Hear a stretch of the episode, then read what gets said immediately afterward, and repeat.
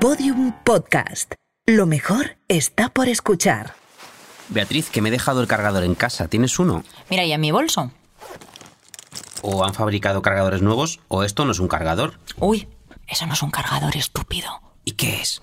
Pues una cosa magnífica. Se llama Mobi, un vibrador todoterreno que estimula el clítoris y la vagina con control remoto.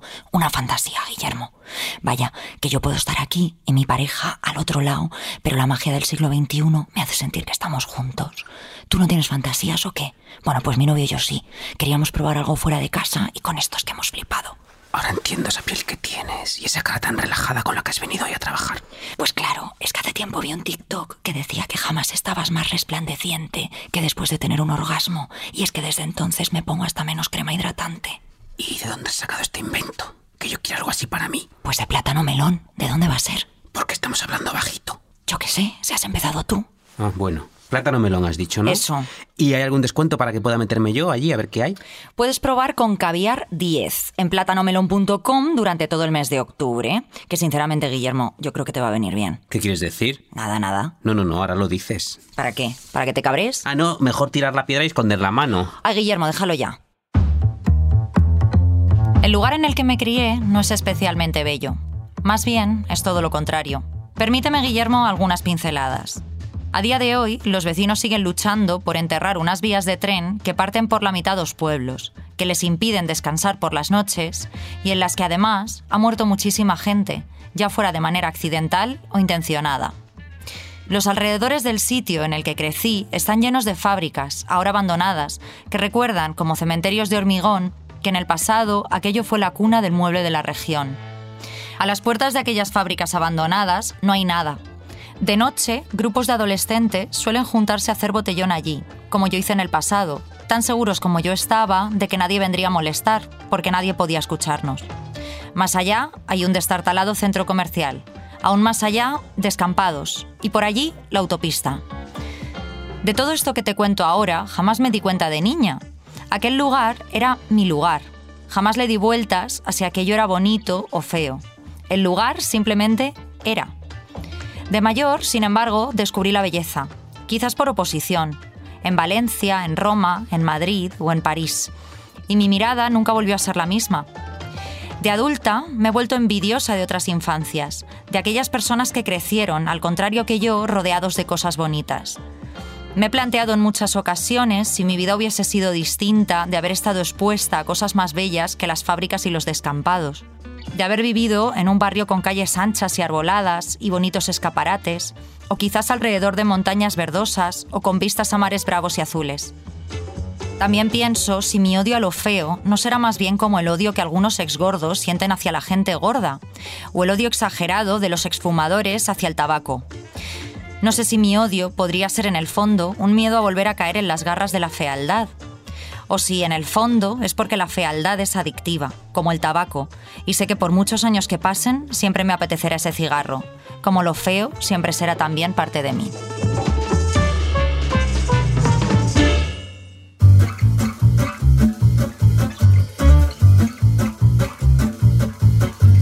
Arsénico Caviar. Episodio 32. Contra lo feo. Beatriz Serrano, eh, te escucho y qué feo debe de ser Alfafar, ¿eh?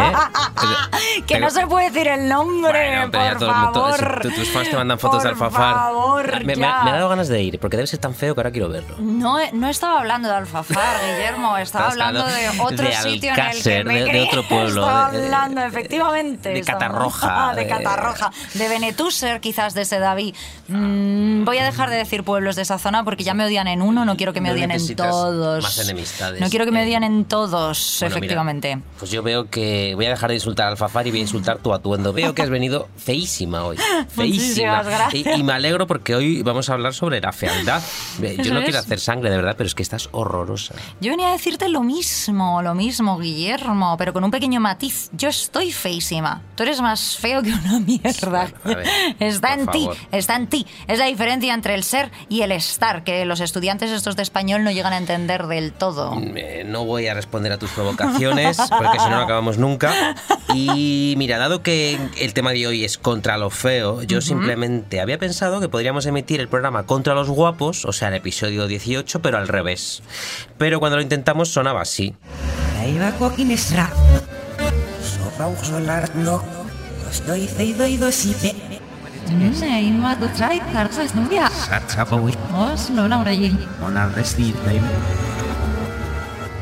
De modo que no hay quien entienda nada, así que al traste nuestro plan de irnos al bar en vez de tener que grabar hoy. Mm, hostias, sobre esto del bar, Guillermo, quería, quería confesar algo, quería confesar algo, porque nuestros oyentes solo merecen la verdad. Bueno, la algunos verdad. no. Algunos no, pero la mayoría sí, ¿no? Y seguramente recuerden que en el anterior episodio con el que abría esta temporada, eh, hablamos de nuestros buenos propósitos de este comienzo de curso escolar, ¿no? Entre los que se encontraba no beber. Ah. No beber. 26 días ¿no? llevo yo. Claro, tú llevas, eso te iba a decir, casi un mes, ¿no? Lo cual te honra. Pero yo, Tú prometiste en el último episodio que, iba, que ibas a hacer lo mismo, ¿no? Llevabas unos días Sí, ya, de hecho. Ya, ya cinco, ya cinco días sin beber, ¿no? Sí. Pero resulta que justo después de grabar este episodio en el que anunciaba orgullosísima que llevaba estos cinco días sin beber, No me imagino lo que vas a decir. pues me bebí tres vinos. Pero espérate, espérate. Y al día siguiente, que era viernes, lo que no nos gusta hablar de temporalidad, pero bueno, No. al día siguiente era viernes, pues me bebí otros tres vinos. Y el sábado, el sábado, que había quedado con una amiga, me tomé un Aquarius. Ah, muy bien. Me tomé un Aquarius y luego cuatro Pero vinos. eso porque te estabas cagando algo así, ¿no? Lo de la copa. No, porque ya mi cuerpo estaba deshidratado.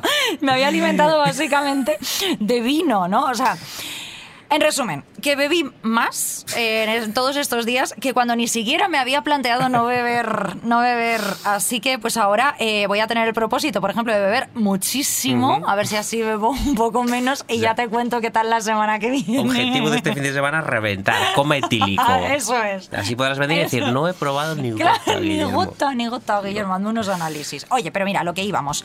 Para hablar de lo feo, que venimos a hablar de lo feo, y el alcohol es muy bonito. Sí. Para hablar de lo feo, los amiguitos de Podium nos han traído a Doña Carcasa, Ajá. una tienda de carcasas que está en el mismísimo centro de Madrid. Una tienda de carcasas, Guillermo, el lugar donde los sueños vienen a morir. Bienvenidos a Doña Carcasa, el lugar donde sus carcasas se hacen realidad. Oye, ¿esta es la que inauguró Soraya Arnelas cantando? No, no, no, no. Esta es la que inauguró Malú. Vale, vale. Eh, perdone, ¿tiene carcasas de color magenta clarito para el teléfono 5G y Universe Ultramax? No, de ese no, pero bueno, mira, tenemos una oferta de tres carcasas que no sirven para su móvil por 15,99. ¡Qué maravilla! ¿Me las llevo? Beatriz, lo feo. ¿Qué es lo feo? Dices mientras clavas en mi pupila, tu pupila azul. Ahora ya sé Claro. lo que me vas a decir. Eso es lo que me vas a decir. Lo feo eres tú. Claro, es que me lo pones a huevo. Pues no, no, no, no, no. Va- Vale, yo sí, pero no, pero aparte vamos a preguntarle a la RAE, que hacía mucho que no la llamábamos. verdad, RAE, por A favor. nuestra controvertida amiga la RAE. Claro. A ver, eh, mira, eh, recoge varias acepciones si buscamos feo. Por favor, no vayáis a Google Images buscando feo porque eso es todo horroroso. Pero si vais a la RAE, dice lo siguiente. que causa desagrado o aversión, Y también lo siguiente. de aspecto malo o desfavorable, Pero mi favorita, que es la que lo explica absolutamente todo, es esta. desprovisto de belleza y hermosura. Oh, Ahí, ahí, qué gusta, bonito, ¿eh? Qué bonito. Desprovisto de belleza y hermosura. Claro, es que esto es la clave. Lo feo es todo aquello en lo que no hay belleza, no hay esperanza, no hay gracia, no hay verdad, no hay una mirada cómplice, no hay la promesa de un futuro mejor. Y esto es importante porque son consideraciones morales, ¿no? Y como contextuales. No, no son consideraciones estéticas ni Hmm. inmediatas, digamos. Yo no sé si este episodio, fíjate, nos va a quedar muy filosófico. Bueno. Intentaré meter algunas bromas de caca para, Sí, para, claro, que- para mantener el nivel y que nos den otro. Que metan eructos, si no, cuando Claro. nos estemos poniendo muy... Eructos y pedos. Así podemos de nuevo estar en la criba de los ondas, repito, para, las- para el año que viene. Eh, pero antes podemos empezar por algo práctico, antes de ponernos filosóficos. Eh, Por, ejemplo, por intentar explicar una sensación generalizada de que el mundo es actualmente un lugar feo. Esto tiene matices, esto de que el mundo es ahora más feo que antes. Y yo personalmente no estoy del todo de acuerdo con esa idea, o al menos eh, lo estoy en parte.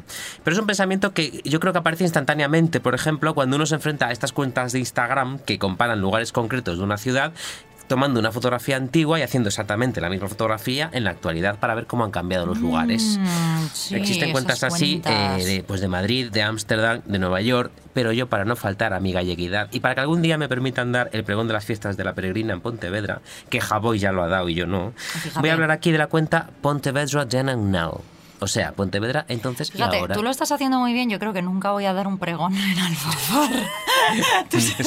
Pero a ver, en Alfafar hay, hay fiestas eh, pa- municipales hay o patronales fiestas, o hay lo que fiestas, sea. son en septiembre. Sí, ¿qué virgen no me van a invitar nunca. La sí. virgen de la, la, la virgen de la, la Fealdad, Virgen o- del Ikea. Es la Virgen de- La Virgen de la Fealdad. Es, o sea, ya como insulto de, de bully tonto de instituto. Es la Virgen de Lac por la mesa, imagino. Eso es, eso es. Pues bien, vamos a hablar, eh, hablando de fealdad, de la cuenta Pontevedra de Engagnao. Y no porque la cuenta sea fea, que la cuenta es maravillosa, Claro, sino claro. por las fotos actuales que a veces Mm. Arroja esa cuenta. Y de esto que comentas de la cuenta, yo creo que lo más increíble de todo es que eh, Den, Den, Entonces. en Pontevedra, eh, tuvierais cámaras de fotos. Bueno, a ver, teníamos a un viejo pescador que venía con un daguerro tipo. y teníamos que estar todos quietos durante una hora aproximadamente. Hacía un pulpo, la- Sí. salía del mar, era su magia. No, no, teníamos que estar quietos, encerrar a las gallinas, porque las gallinas siempre se movían y creaban como una especie de halo al fondo de la imagen que algunos ancianos creían que eran fantasmas y venían a rociarnos con agua bendita en el corral y en el horre, un lío. Así que. Claro, claro. Bueno, total, a lo que íbamos. Now, molaba más Den que la Claro, verdad. eh, comparas el entonces y el ahora y casi siempre es desolador. Claro. Eh, pero esto supongo que en las fotos de Pontevedra y en la de cualquier sitio. Sí, sí. Yo invito a la gente a visitar esta cuenta porque además está hecha con una profesionalidad y exactitud milimétrica Mm. eh, y admirable. Eh, pero el- para el que le dé vagancia, yo voy a describir una fotografía que ni siquiera he tenido que buscar eh, mucho. Es una de las diez primeras que aparece en el feed el día en que grabamos este podcast. En ella aparece la foto antigua de Glorieta de Compostela, año 1983. Ni siquiera es tan antigua. Eso es. O sea, no nos vamos tan lejos.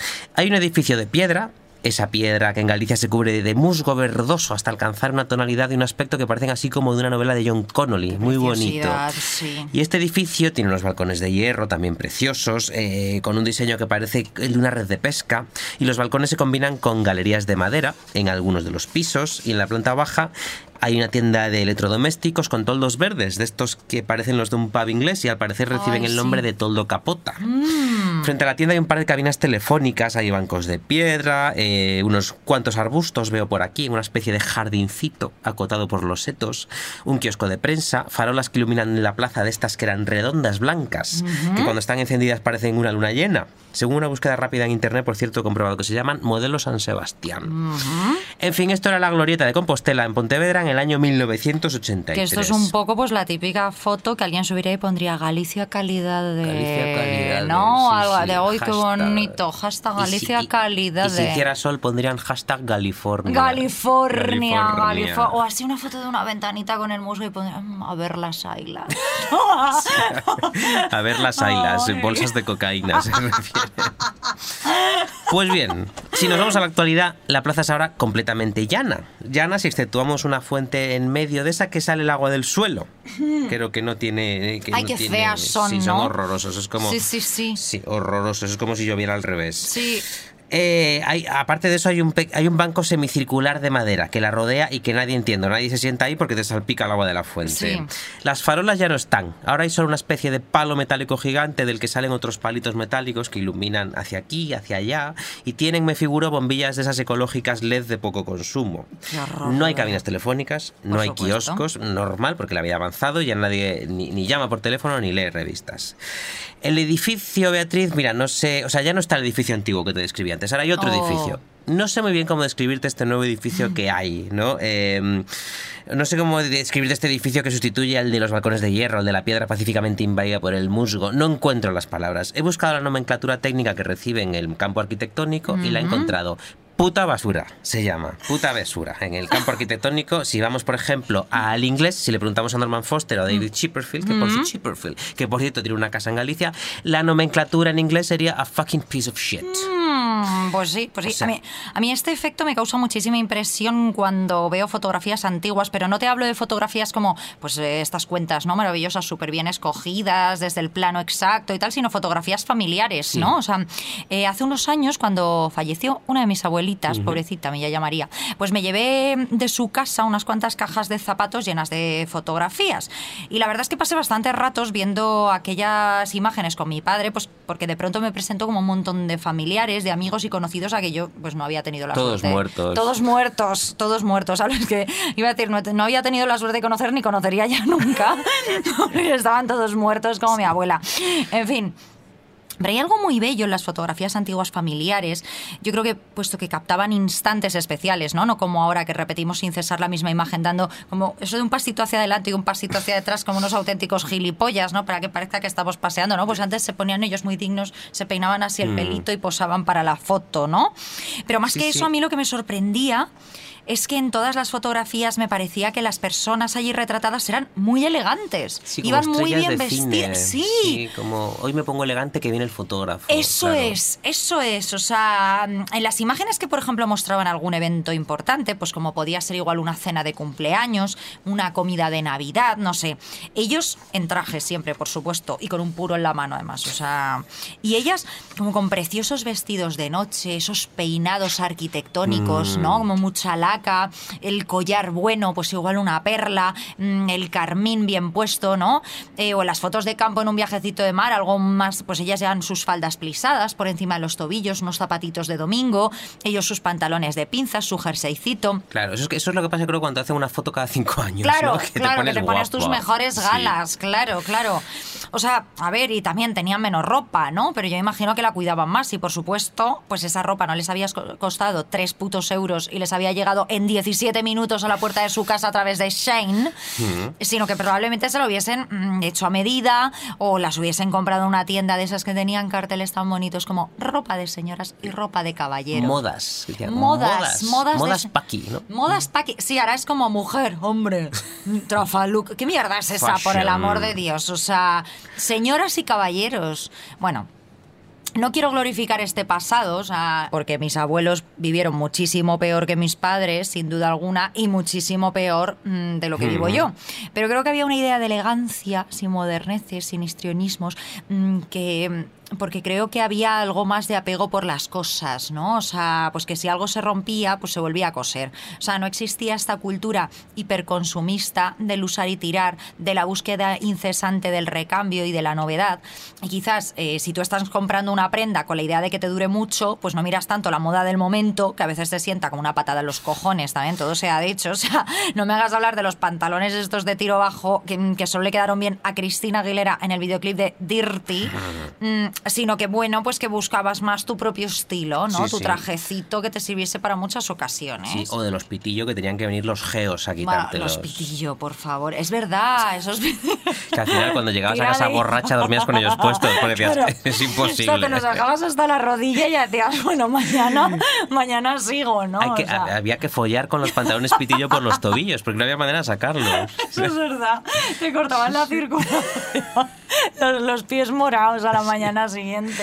Es curioso que ahora somos más guapos que antes, pero salimos mucho peor en las fotos. Eso es ¿no? verdad. O claro, será que ahora simplemente, como, como, como antes decíamos, hacemos demasiadas fotos. Nos hacemos fotos recién levantados, fotos en la ducha y fotos mientras hacemos caca. Hombre, claro, sí. Y además la tendencia está del Facebook, ¿no? O sea, pues tu abuelo no salía en una foto bostezando y haciendo Ya. "Ay, cara de gilipollas, ¿sabes? O sea, nosotros sí, entonces, bueno. Hablando de abuelos, voy a volver al tema de la arquitectura. Que la arquitectura es una cosa muy de abuelos, Sí, ¿no? sí, sí. bueno, esto me lo acabo de inventar para hilar con profesionalidad la narrativa. Yo te sigo el hilo. Sí. He investigado, eh, porque yo, dado que me hago pasar por periodista en mi vida diaria, debo comportarme como tal. Se te y he- nota, He, se te nota. investigado. Y fíjate, para esta fealdad, para este, para este asunto de que de repente todo arquitectónicamente nos parezca más feo que antes, como esa plaza Pontevedresa de la que hablaba antes, hay motivos, hay motivos. Y los he sacado de diferentes vídeos explicativos de YouTube, porque yo voy a las fuentes, soy buen periodista. Sí, eso es. eh, yo es algo que hago mucho, ver vídeos de YouTube, al igual que hace la protagonista de una novela estupenda que acabo de leer que se llama El Anda, anda, la leeré. Es una escritora leeré. bastante fea, pero escribe bastante bien. Pues mira, en uno de ellos se habla de algo muy interesante llamado la guerra contra la belleza. Resulta que históricamente la arquitectura persiguió hacer cosas útiles, pero a la vez hermosas, ¿no? Y esto se puede ver simplemente con que vayas a Italia y te dejen caer en un contenedor. Bueno, todo es bonito, claro. todo es bonito. Desde un acueducto romano, que lo ves y parece un templo, a una fábrica de la era victoriana, que la ves y parece un castillo. Pero resulta que luego arquitectos modernistas, como un señor que ya se llamaba Adolf Loos o Adolf Mm. Loos, debe ser el padre de Rebeca Loos. Estaba pensando. Lo mismo. Estaba, estaba pensando en la misma mierda. Es que, Esa claro, fue la que se folló a Beckham. Esa fue la ¿no? que se folló a Beckham, que cuando estaba bueno, no ahora. Claro, claro. Pues este señor es autor de un manifiesto llamado Ornamento y Delito, que es un nombre precioso. Por favor, cierto. me de hecho, encanta. hay un grupo que se llamaba así, supongo que en en homenaje a este señor. Este Loos. podcast podría llamarse también Ornamento y Delito, Sí, en sí, lugar de sí. arsénico caviar, fíjate. Pues hay un grupo que se llama así en homenaje al padre de Rebeca. Eh, y este, y este, este señor y este manifiesto decían básicamente que los edificios debían ser funcionales y que, por resumir mucho, porque no lo dijo literalmente así, pero por resumir mucho, dijo que hacer cosas bonitas era un poco de maricones. Fíjate, fíjate, en esta labor periodística que hacemos en este podcast, me he tomado la libertad de mirar la orientación sexual de este señor, del padre de Rebeca Luz, Sí. por curiosidad, por curiosidad. Sí. Hetero, Ay. hetero. O sea, se casó tres veces, Ujú. tres veces. Los heteros eh, cargándose las cosas bonitas desde siempre, Ya, no falla. Por cierto, también he leído un dato que igual te interesa, que resulta que este señor también era pederasta, que abusó de tres niñas de entre 8 y 10 Ah, años. qué O bien, sea, qué, qué- qué hija de puta, que crees que esto me interesa, ¿no? Además, niñas, no me interesa entonces, lo siento. Pues bien, esto dio lugar a un montón de construcciones, este, este, este, este ornamento y delito, que resulta que, ojo, también son preciosas. O sea, esta cosa que dijo el señor Los dio lugar a que un montón de arquitectos empezaran a hacer líneas limpias, rectas, cosas más atrevidas, Ujú. huyendo del clasicismo y del ornamento. Ornamento y delito, pues nada de ornamento. Claro. Eh, pero luego resulta que el mensaje llegó a los grandes constructores, a los hijos de puta del dinero. Y claro, estos dijeron, ah, que ya no hay que hacer cosas bonitas, ni figuritas, ni tolditos, ni... No, tolditos no, no hacían. Pero vamos, vamos, ni, ni, ni gárgolas, no hay que hacer ya claro, gárgolas. claro. Nos vamos a ahorrar mogollón de pasta. mm, Y ojo, que, que a, mí, a mí me encanta el brutalismo, ¿no? Las cosas sencillas, gigantes, cuadradas, hechas de hormigón. Cualquiera que me siga en Instagram, Guillermo Alonso guion bajo. Es que quiero, ser, quiero dinero, quiero ser influencer. Quieres ser influencer, Sí. hacerte famosa. Pues eh, cualquiera que me siga... Activia, cosas así. como, Activia, "Ay, me cago pasivia, encima", que me gustaría... Me gustaría anunciar de todo. Buah. Activia es para hacer caca, ¿no? Sí. Joder, pues que me llamen, que yo hablo mogollón de hacer Ya, caca. es verdad, pues Sí. esto vendría muy bien. Igual que toallitas húmedas también te vendría. También. También, serías un. Amigos de Activia, llamadme, que yo hago muchísima caca, lo hago bien y porque tomo, tomo Activia. Ya lo he hecho la publicidad gratis, joder. está, si es que de verdad.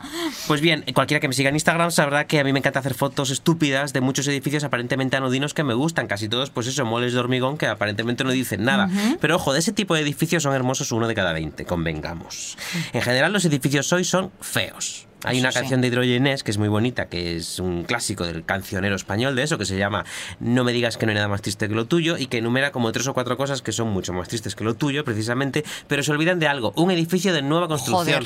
No hay nada más triste, Beatriz, que un edificio de nueva construcción. ¿Qué es la fealdad? Un edificio de nueva construcción. No puedo estar más de acuerdo contigo, como siempre. Claro. Mira, a mí esto me llamó mucho la atención eh, este verano cuando estuve en la zona del Algarve, que sabes que Ajá. obviamente se está, pues, pues todos los guiris están comprando ahí casas y entonces está construyendo una barbaridad eh, de edificios de nueva construcción y casitas de nueva construcción, ¿no?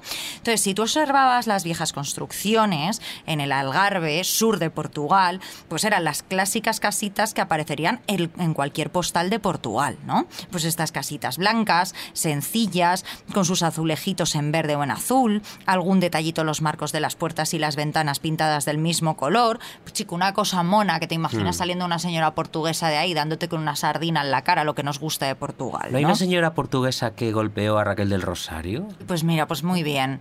Muy bien Portugal. Sí. Por lo visto, Raquel del Rosario dijo, como veo Allegedly, una cámara, allegedly. allegedly, allegedly, siempre, presuntamente, Sí. dijo, como veo una sola cámara, digo que este pueblo es muy feo. Y entonces la señora portuguesa le cascó un bofetón. Pues ah, estamos un poco a favor de la señora portuguesa. ¿Tú crees que ha ido a Alfafar, Raquel de Rosario? Porque vamos, allí se va a jartar de ver fealdad portuguesa. Claro, vamos, se va a hartar de hostias también. En Valencia no se andan con tonterías. Que en Valencia no se andan con chiquitas, claro. Bueno, Bueno. dejemos de hablar de señoras portuguesas y hablemos de arquitectura portuguesa. Vale, tú veías en la zona del Algarve eh, las construcciones de ahora, y te estoy hablando de construcciones de lujo, ¿eh? Y eran todas como eh, pisos piloto de supervillano. Es como, ¿sabes lo que te imaginas, no? Como mansiones blancas, cuadradas, acristaladas por todos los lados y con jardines con césped muy verde que daba la sensación como de que eso fuese un campo de golf. Casas como para que te recibiese un señor con un parche en el ojo y un gato de angora sobre el regazo. Sí, ¿no? en las que no puedes estar desnudo, porque son todas de cristal. No puedes estar desnudo, Claro. no puedes estar desnudo jamás, claro. O sea, mira, estas casas, más que parecer casas, lo que parecen son los renders de las casas. O sea, como la foto, ¿sabes? El render que te enseñan. Y estamos hablando de lujo, ojo. O sea, seguramente esas casas por dentro tengan todo lo necesario para vivir con comodidades o con las comodidades que necesita un gente que es gilipollas perdida. Vamos a ver, porque, o sea, seguro que no tienes que levantar jamás una persiana, ¿no? Sí. Porque tienes un botón para que esta persiana se levante No, tienes que pensarlo. Tienes que pensar pens- muy fuerte que es quieres quiero que, que la se levante persiana esa se levante. persiana, ¿no? O sea, esas comodidades que dices, en fin. Pues seguro que sí, que yo pensaría todo mal y pensaría, quiero que se muera, quiero que se muera la- este, este pesado que está aquí arreglando la persiana y se moriría el de la persiana. Claro, claro, pues eso. Pero eso, pues eso, como mierda, es que no hay belleza, Guillermo. No. Lo único que hay es funcionalidad. Claro, ahí quería yo llegar. Ahí quería yo llegar. Hoy el mundo quiere ser útil, práctico, accesible, simple, ¿no? Porque, Mm. claro, la vida en el tardocapitalismo es tan complicada que no nos podemos parar a poner gárgolas en los edificios y hacer ornamentitos y cosas complicadas. ¿Y cuál es el problema? Pues como tú indicas, que las cosas funcionales y útiles son siempre feas. Horribles, sí. Siempre, siempre. Eh, por ejemplo, eh, eh, un edificio de nueva construcción, como tú dices, es muy cómodo, pero ¿qué hay más bonito que irte a un edificio construido en 1850 y decir, ¿para qué servirá esta habitación tan pequeña? Ay, sí. ¿Por qué este pasillo es tan largo? Eso Sí, es muy bonito sí, y ya, sí. y ya no, no va a existir. Mira, a mí esto me ha recordado a un lugar en Madrid que es absolutamente fascinante y al que recomiendo mm, que todo el mundo vaya a visitar. Lo que se trata del Museo Cerralbo. Ah. Más es muy barato el Museo Cerralbo. Em, Si es barato, voy. Es barato, sí. Yo, la última vez que fui yo creo que estaba a 5 euros o algo así. Y es uno de los pocos mm, denominados museos de ambiente que podemos encontrar en Madrid, que no es de gays. Si me de ambientes que cuando, cuando vas al museo que te, a comer pollas o qué. Ah, no, no es de gays. Oh. No es de gays, no es de gays. Esto significa de gays, decir gays, o sea, gays. Eh, bueno, eh, mm, que esta casa que perteneció a un señor llamado Enrique de Aguilera y Gamboa. El padre de Cristina. Marqués de Cerralbo, el padre de Cristina, la de los pantalones de Dirty, claro. Marqués de Cerralbo, eh, pues esto se encuentra prácticamente igual que cuando el señor palmó en 1922. O sea, no está ahí el cadáver, no os preocupéis, pero está exactamente igual. Así que puedes hacerte una idea bastante mm, certera de lo que era la vida de una persona eh, o de un grupo de personas pertenecientes a la aristocracia en el siglo pasado. O sea, este museo es como nuestro Downtown Abbey, Guillermo, ¿vale? Eso significa de ambiente. Eh, bien, vale. ¿Qué encuentras en la casa del señor Cerralbo, el padre Cristina Aguilera? Pues por supuesto, un salón de baile con su buena lámpara de araña. Nice. Porque, oye, pues igual hacían dos o tres bailes al año, pero chico, pues, pues te haces un salón de baile que para eso eres rico, Ya, yo es lo joder. primero que pondría en mi casa si Yo rico, también, creo, o sea, sí. un salón de baile enorme para hacer un baile, a la- para dar yo vueltas sobre mí misma Sí. como las locas, claro. Eh, tiene también un gran comedor, que es muy bonito, pero lo que más me fascina es que tiene al lado una habitación pequeñita, estas de, la que- de las que tú hablabas antes, Sí. que es el tocador de señoras. Precioso, absurdo.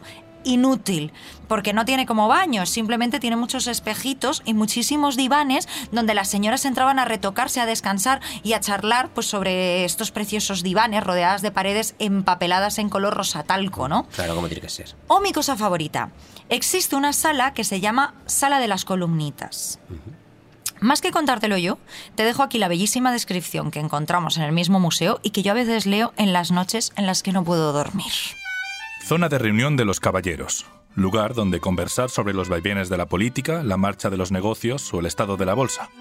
Debe su nombre a las columnas de mármoles, jaspes y ágatas armoniosamente dispuestas en la mesa central y coronadas por pequeñas esculturas de procedencia y culturas diversas, presidida por el busto de Luis XV, un biscuit de porcelana de sebo. ¿Existe algo más inútil que una pequeña sala con diminutas réplicas de columnas que los ricos se traían de los viajes alrededor del mundo, donde los hombres se reunían a fumar y a charlar de política? No lo creo. ¿Existe algo más bello? Es que tampoco, tampoco. Jo, qué, qué bonito. O sea, qué despilfarro, qué gilipollez, la sala de las columnitas, fumando y mirando columnitas. La sala de o sea, es que ni, metérselas por el culo, es que no, o sea, no servía para nada esa habitación, me encanta. También te diré que una- un sitio lleno de columnas donde se reúnen solo hombres me hace pensar que el museo es verdaderamente de ambiente. Vamos a hablar de política. Sí, sí. Vaya chupados las pollas. Que ya lo sabemos. Informamos a nuestros clientes que ya tenemos disponibles las carcasas con la cara del Rubius y de Kim Jong-un. Pueden llevarse las dos por el precio de una. Oye, pues qué ofertón, porque yo siempre quise una carcasa de Kim Jong-un. Ay, pues mira, me quedo yo la del Rubius. Sí, tengo carcasas con las caras de todos los dictadores del siglo XX. No, espera, Kim Jong-un es el más joven, es del siglo XXI. Bueno, Sí. es que tengo la de Kim, eh, Kim Il-sung y Kim Jong-il. Me solo me Fíjate. faltaba esta. Pues mira. Pues bueno, me la voy a pillar. Luego intento. Eh, te voy a contar, te voy a contar otro ejemplo de belleza perdida que yo veo, Beatriz. A ver. Que es todo lo accesible. Mm. Lo accesible, que por supuesto tiene que existir, pero hemos perdido cosas preciosas por culpa de que todo tenga que ser accesible, que por supuesto tiene que ser accesible. Claro, es Te que estás te- volviendo fascista después de esa carcasa. es que claro, yo eh, te- desde que tengo carcasas de dictadores, lo único que quiero hacer es matar a razas Es enteras. ser el segundo mejor Hitler. El segundo, oye, debe de haber dobles también de Kim, Kim Jong-un, ¿no? Hombre, claro que cualquier sí. gordo con el con la raya al medio y con el trajecín este así subido, ya Es está. fácil, es fácil. O sea, lleva un look bastante sencillo.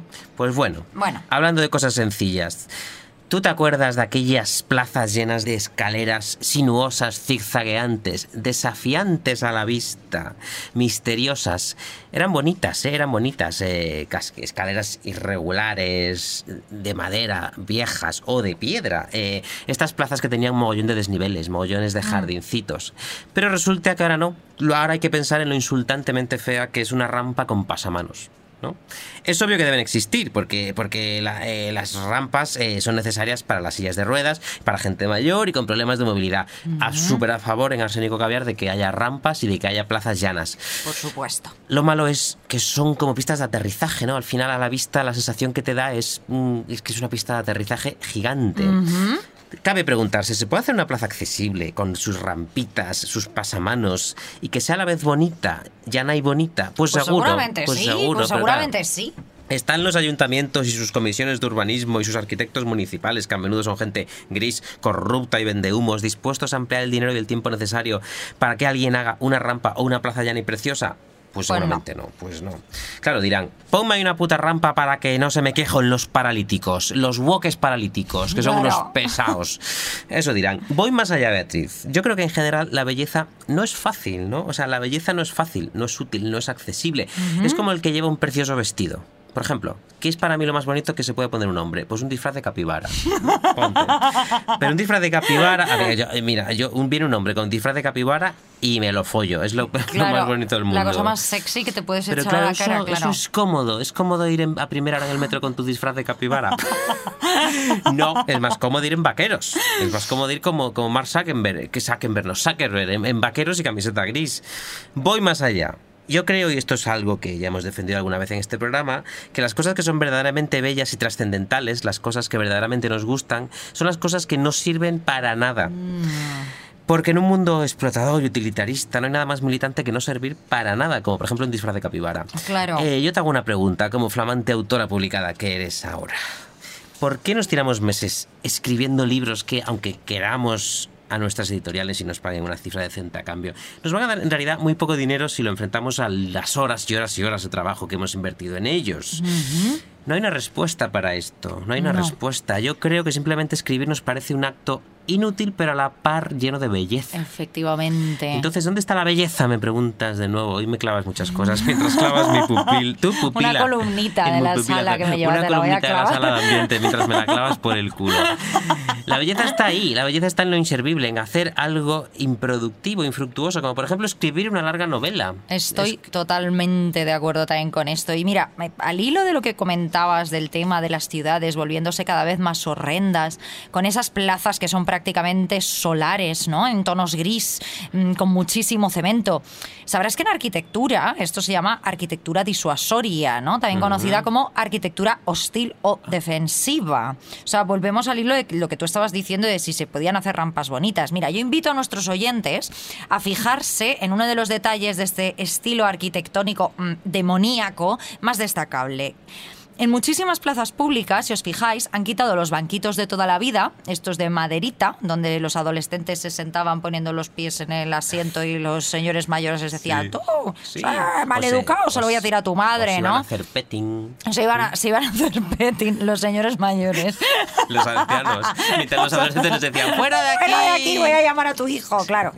Eso es. Bueno, pues estos banquitos de toda la vida de maderita y tal, eh, se están sustituyendo por una especie de asientos individuales, separados con reposamanos o incluso por dos banquitos unipersonales, así como silloncitos incomodísimos, ¿no? Eh, uno al lado del otro. Sí, bueno, o a, o a, veces uno a dos metros del otro. Que claro, dice a dos que hay metros, que gritarse. a dos metros Sí. del otro, claro. Eh, esto tiene una intención detrás, claro que es que no se echen a dormir eh, la Bartola los vagabundos, Mm. básicamente. Eh, esto también consigue una segunda función, pues que las madres con niños que van ahí a la plaza a, a fumar delante de sus hijos, ¿no? La- la- las señoras y los señores mayores, pues que tampoco encuentran un lugar donde sentarse en la plaza pública y al final lo que tienen que hacer es sentarse en una terracita, en un bar. Es decir, al final tienen que sentarse a consumir. a consumir, ya. claro. Cuando hablabas de lo feo que se ha vuelto el mundo, yo creo que tienes toda la razón. Porque en estas nuevas ciudades parque temático, la belleza solo se encuentra en los espacios privados, previo pago, ¿no? O sea, lo que tú decías. ¿Qué hay para la ciudad más improductivo, más inservible y más infructuoso que un vagabundo? Nada, absolutamente nada. Y yo miro a ese señor bebiendo vino en una plaza como la de Tirso de Molina, por ejemplo, a las 12 de la mañana, frente a un portal lleno de pisos turísticos y de alquileres a 1.500 euros por, una, por un piso de 30 metros cuadrados y pienso, joder, qué preciosidad, qué preciosidad. Hola, buenas. ¿Hacen carcasas personalizadas con la cara de mi bebé? A ver una foto. La verdad es que su bebé es feísimo. ¿Estás seguro de querer llevar esta cara de hongo para siempre en su carcasa? No sé. eh, ¿Qué me propones? Mire, tenemos estas carcasas personalizadas con las caras de otros bebés porque sus padres nunca vinieron a recogerlos. Se las dejo a mitad porque las vamos a tirar. Ay, qué mono este. Con los ojos azules me la llevo. Ay, ¿me podría llevar yo la carcasa de ese bebé tan feo? Pues sí, pues seguramente. Ya han dicho que las van a tirar. Se la voy a pedir. Mira, me voy a poner un poco filosófico, otra vez. Otra vez, qué pesado estás hoy Sí, con la hablando de, filosofía. hablando de lo feo, al hilo de lo que hemos dicho antes de los arquitectos, que ya hemos dicho tantas cosas que, bueno, ya, no este sé si parece nos- de repente un podcast Sí, de arquitectura. Sí, sí, sí, ¿eh? nos estamos volviendo mayores. Que, que sepan que estamos haciendo esto con gafas de pasta y un jersey negro de cuello vuelto. Eso es, eso es, ese look llevamos hoy. Mira. Y en catalán, lo que pasa que nos han traducido. La, la inteligencia artificial. La inteligencia artificial nos ha traducido. Pues mira, si odiamos lo feo, no solo es por su estética, sino por su presencia en nuestra vida. O sea, hay veces que de repente nosotros estamos tan tranquilos, estamos felices y la fealdad nos golpea. Nos golpea como, como- iba a decir como unos testículos en el mentón. No se me ocurre, no se me ocurre cómo decirlo. Aunque esa no es una fealdad, no es, no es muy feo que te golpeen con testículos en el mentón tampoco. Pero sí, la, fealdad te golpea de una manera inesperada. Por ejemplo, y a esto lo iba por lo de los arquitectos. ¿Cuántos arquitectos han hecho la carrera de arquitectura pensando en las cosas preciosas que hacía, pongamos, Le Corbusier y que ellos también podrían hacer algún día? Para al final darse cuenta de que su trabajo consiste en ganar un sueldo de mierda a cambio de arreglar la azotea de un colegio en un pueblo que tiene goteras. Por ejemplo. ¿Cuántos periodistas, no miro a nadie, A ver. se han metido a periodistas porque aman contar historias, son curiosos, aman escribir, aman ahondar en el alma humana a través de una entrevista, por ejemplo, y se dan cuenta al final, un día, un lunes por la mañana, de que su trabajo consiste en meter enlaces en un texto ajeno, buscar fotos en la agencia Getty, pensar en un titular de corte más matemático que literario, porque el gusto ya no lo dicta la literatura, sino el algoritmo de Google, y darle al botón publicar No sé si conozco alguno, No fíjate. lo sé, No sé no si miro a nadie. alguno. Algunos tienen hasta una onda. Supongo que hablas de algún compañero nuestro. Yo no. Yo estoy Yo muy feliz en mi trabajo. Yo ¿Qué dices? también, a mí me encanta. No, que sí, que estamos muy a gusto en nuestro trabajo, pero esto, esto ocurre, esto ocurre, cualquier periodista lo sabrá, que de repente tu trabajo se vuelve más eh, una cuestión matemática que literaria. Meter links. Es sí. meter links y, mm, y coger unos términos para poner tags en las redes sociales. Eso es. Vamos a dejar de meternos en líos, Beatriz, y vamos a seguir.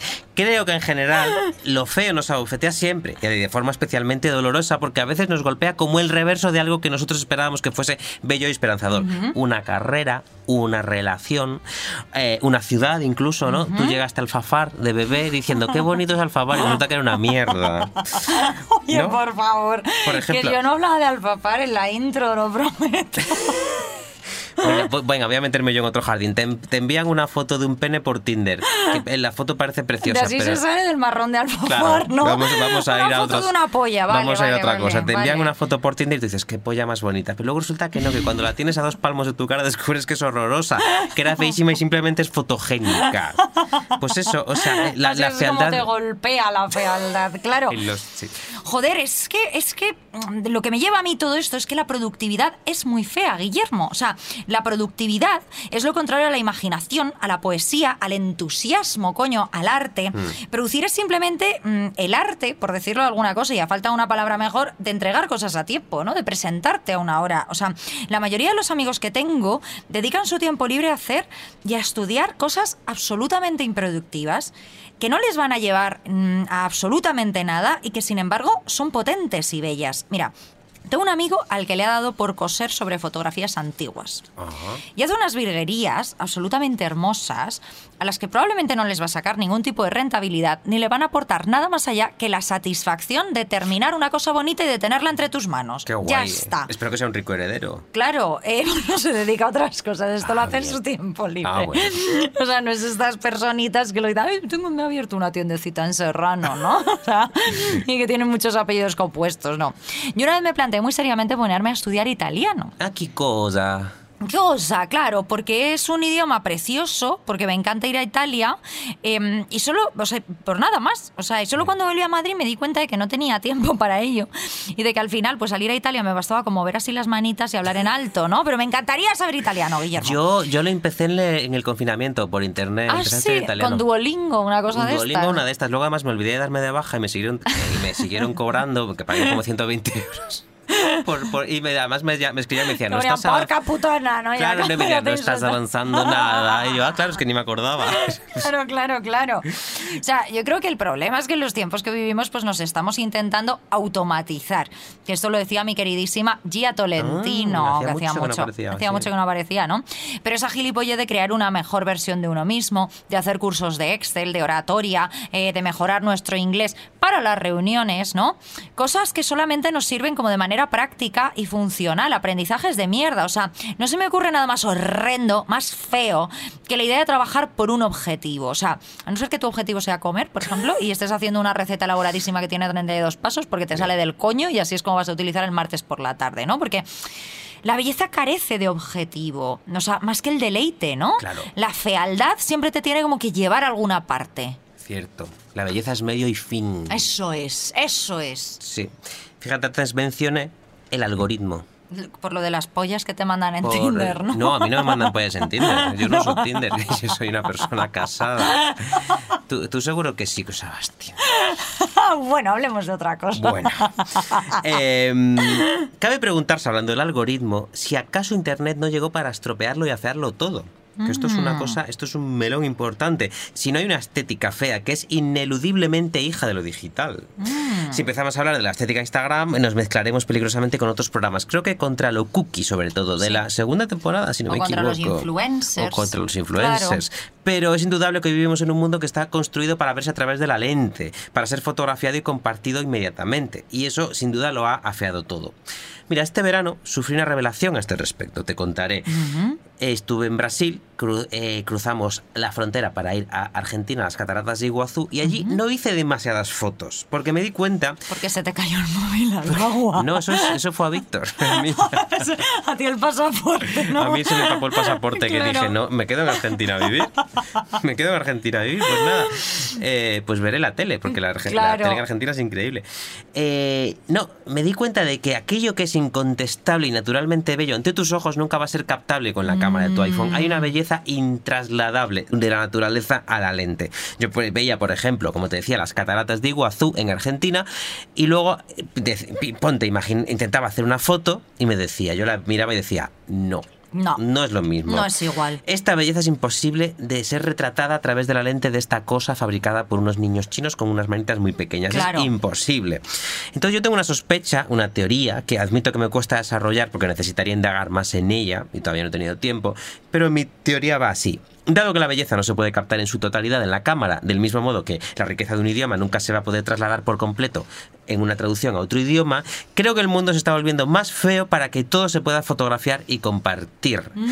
Hoy, por ejemplo, hay restaurantes, melón. oficinas, calles, tiendas y hasta casas, casas que están hechas barra decoradas para satisfacer a la lente. No al ojo humano, sino a la lente. En otras palabras, que son más feos que un tiro de mierda, pero cookies para Instagram. Tienes toda la razón. Como O sea, em, las ciudades sí que se están volviendo más feas. Instagrameables. Más instagrameables, además llenas de tiendas horrendas como la puta casa de las carcasas o lo Doña Carcasa, donde estemos ahora. Doña Carcasa. Doña Carcasa, la- la- Doña la Carcasa, no estamos en estamos. Doña Carcasa, claro. O esa mierda como de piratas que venden chucherías, o la tienda esa de la vaca asquerosa, ¿no? O sea, que aquí aprovechamos para decir que sí, alguna marca de carcasas o algunos piratas de mierda que venden chucherías se quieren anunciar, asquerosa. o la vaca repugnante y asquerosa que está en la puta puerta para venderte gafas de sol. Muy Tenemos- competitivas. Sí, eh, y estaríamos encantados de anunciaros en Arsénico Caviar, amigos. Pero que además de todas esas tiendas repugnantes y de los espacios públicos cada vez más hostiles para los habitantes, creo que lo de la lente y el ojo humano lo que está haciendo es desproveer todo de verdad y de belleza. O sea, tienes mucha razón porque lo que hace es volverlo todo aséptico y neutral, seguro y aburrido, blanco y beige. O sea, todo mantiene el mismo aesthetic y nada desentona demasiado, a no ser que llegue una tendencia aplaudida en masa que obliga a desentonar, como pueda ser el barbicore, y se tiña todo de rosa. Pero en el fondo es así porque eso está lanzando un potente mensaje, que es, este espacio es seguro para ti. Querida persona blanca que se define probablemente como clase media y queda con sus amigas o amigos los domingos para hacer un brunch por la latina, por ejemplo. Aquí no habrá peligro, ni vagabundos pidiéndote dinero, ni niños, ni viejos. Y además lo vas a poder subir a Instagram, con lo cual, win-win. Pues sí. Es que te he dejado sin palabras. La verdad, ya es que, es que este te- discurso... es que vamos, o sea, era potente, era Deberías hacer una TED Talk. TED Talk, no un TikTok. Que la última vez que te dijiste. que-. No, no, no, no. A ver, En breve serán lo mismo. O sea, las. TED Talks durarán 15 segundos. Claro. Y serán bailando. Ya me lo has ¿no? dicho todo, claro. Tipo, eh, tienes que producir más. ¿no? Algo así. Yo Con coreografía. Una empresa y me hice rico. Y todo esto moviendo las piernecitas. Bueno, me gustaría hablar de algo que es todo lo contrario a TikTok y a las TED Talks, que es belleza. De una noción de belleza en concreto que yo tengo en mi cabecita y que es la ausencia de esfuerzo. Ya que estábamos hablando de diferentes nociones de fealdad, yo quiero eh, sacar aquí una que es algo enormemente feo, que es lo sobreesforzado, lo pretencioso, lo excesivamente buscado, lo afectado. Oh, sí, sí, o sea, sí. todo aquello que intenta ser algo con demasiado ahínco es feo. Lo que sea. Por ejemplo, te voy a poner un ejemplo. Cerca de mi casa hay una tienda de fotografía que vende fotografías. Esto, Vaya, esto es sorprendente. ¿ah, sí? Vaya. No, pero es una tienda que vende originales de fotografía muy Vale. bonitos. No es una tienda donde lleves tu carrete. Y cara, cara, ¿no? Muy, muy Tiene cara, pinta de carita. Tiene- Es carita, pero bueno, no son muy caras tampoco. Si un, di- un mes dejas de beber, como yo he hecho este mes, tú Ah, no. mira. eh, puedes comprarte uno, yo creo. Y fíjate, eh, esta tienda tiene algo que me encanta, que es que aunque tiene fotografías preciosas dentro, en el escaparate se lo ponen las más feas. Ah, mira. Yo creo que es una manera de seleccionar al cliente. Dicen, vamos a, queremos un cliente que sea curioso, que quiera, que, que quiera más en la vida.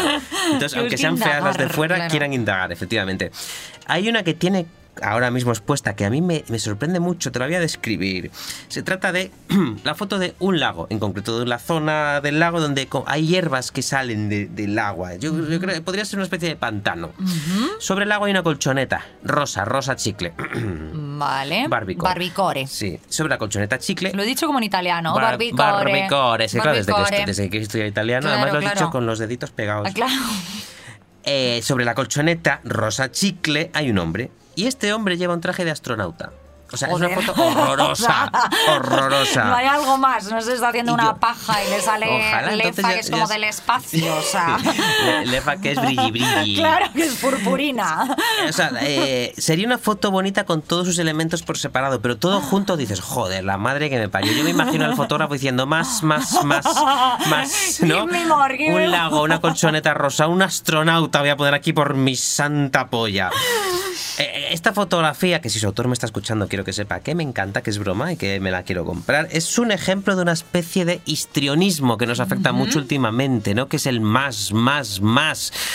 ¿Qué personas y qué cosas encuentro yo especialmente feas? Pues eso, las excesivas, histriónicas, las que dicen más, más, más, más. Y ojo, que luego, como ya hemos hablado en este programa, yo veo la casa de una vieja loca millonaria y me encanta. pero porque es, es un desorden donde hay un orden, es el orden de la vieja millonaria. Sí, eso es otra cosa. Es un orden muy autoconsciente, pero a la vez de loca. Mm, sí. Pero no, no es una mujer que ha dicho voy a tener una casa de loca, no, es una mujer loca que Eso, tiene una casa. eso es, ¿no? eso es, y tiene dinero. Tiene dinero para comprar muchas cosas, Con cosas claro. bonitas. Lo que a mí me parece feo es la autoconsciencia, la gente que se sabe divertida y lo exagera, la gente que se sabe bellísima y lo utiliza, Mm. la gente lista que te abruma con su inteligencia, que a esos los tiraría por un barranco. es feo todo aquello que necesita ser explicado, porque la belleza se explica por sí misma, la belleza es origen, medio y fin. Es por ejemplo como cuando cuentas un chiste y lo tienes que explicar, como cuando intentas expresar algo en forma de alegoría y la tienes que aclarar pues lo afeas inmediatamente. Es posible que las cosas bellas son las que a ti te parecen bellas, simplemente sin coartada ni explicación. Y a lo mejor la belleza radica un poco en eso, en lo aleatorio, en lo inexplicable. Por eso la belleza no necesita explicarse y cuando la explicas ya se vuelve fea.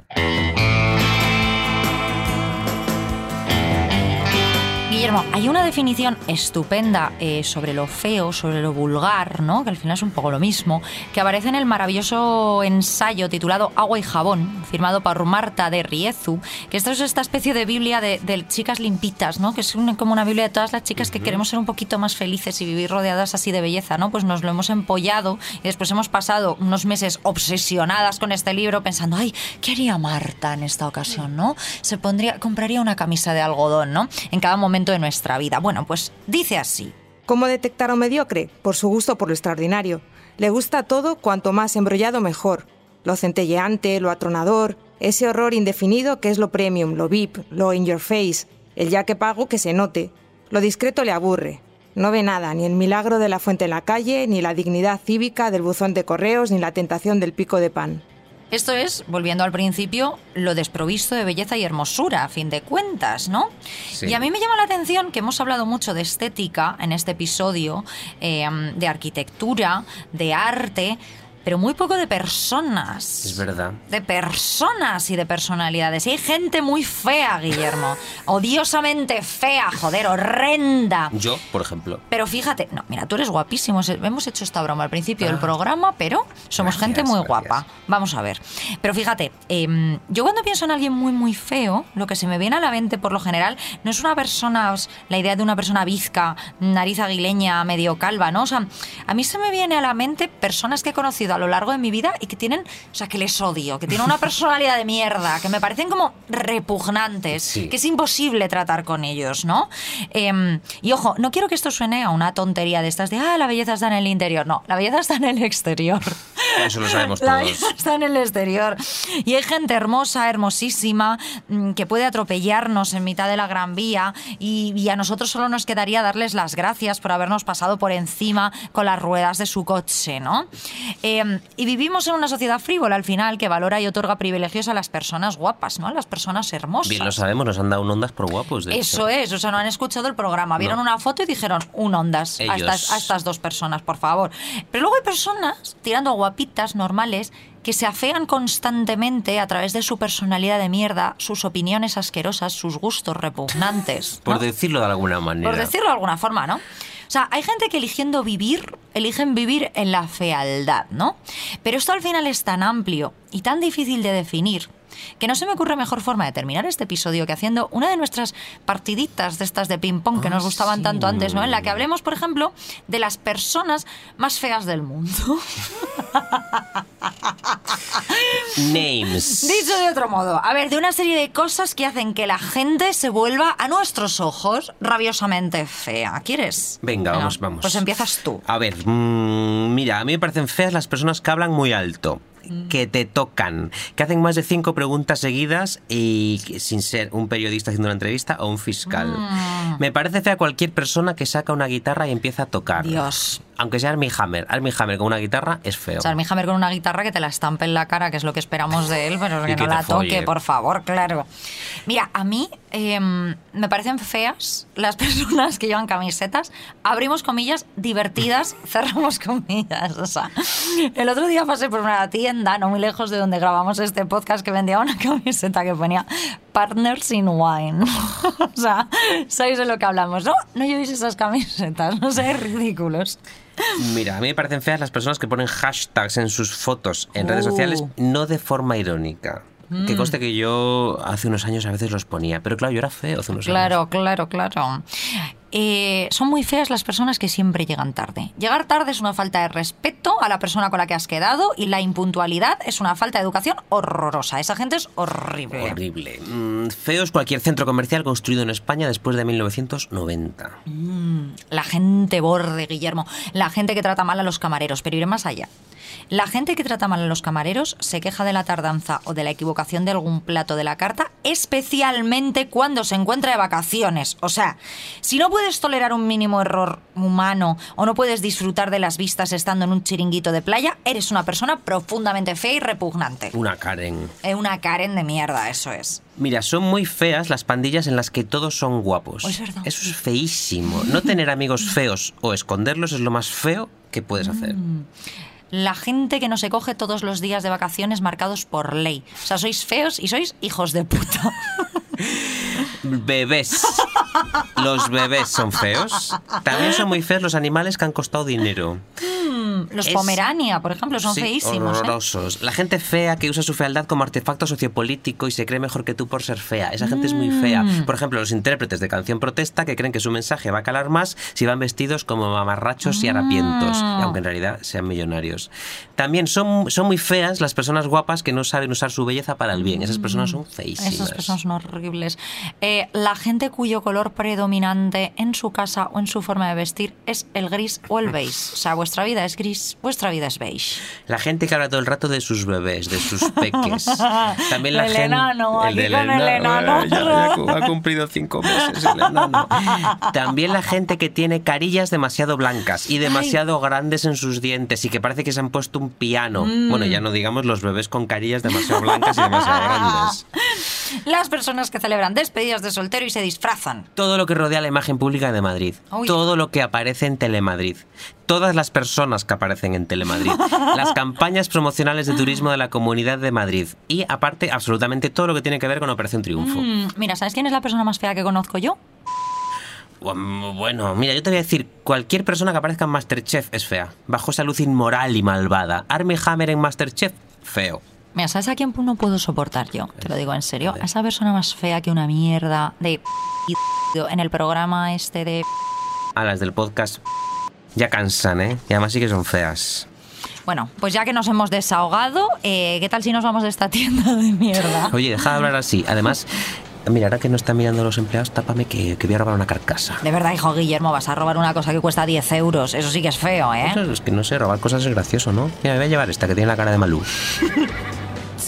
Oiga, le hemos visto robando carcasas. Y encima la de nuestra brand ambassador. Lo siento, pero tengo que dar parte al Doña Carcasa, brand manager de España y Portugal, don Felipe González. Esto no va a quedar así. Arsénico Caviar es un podcast que ha ganado un Ondas.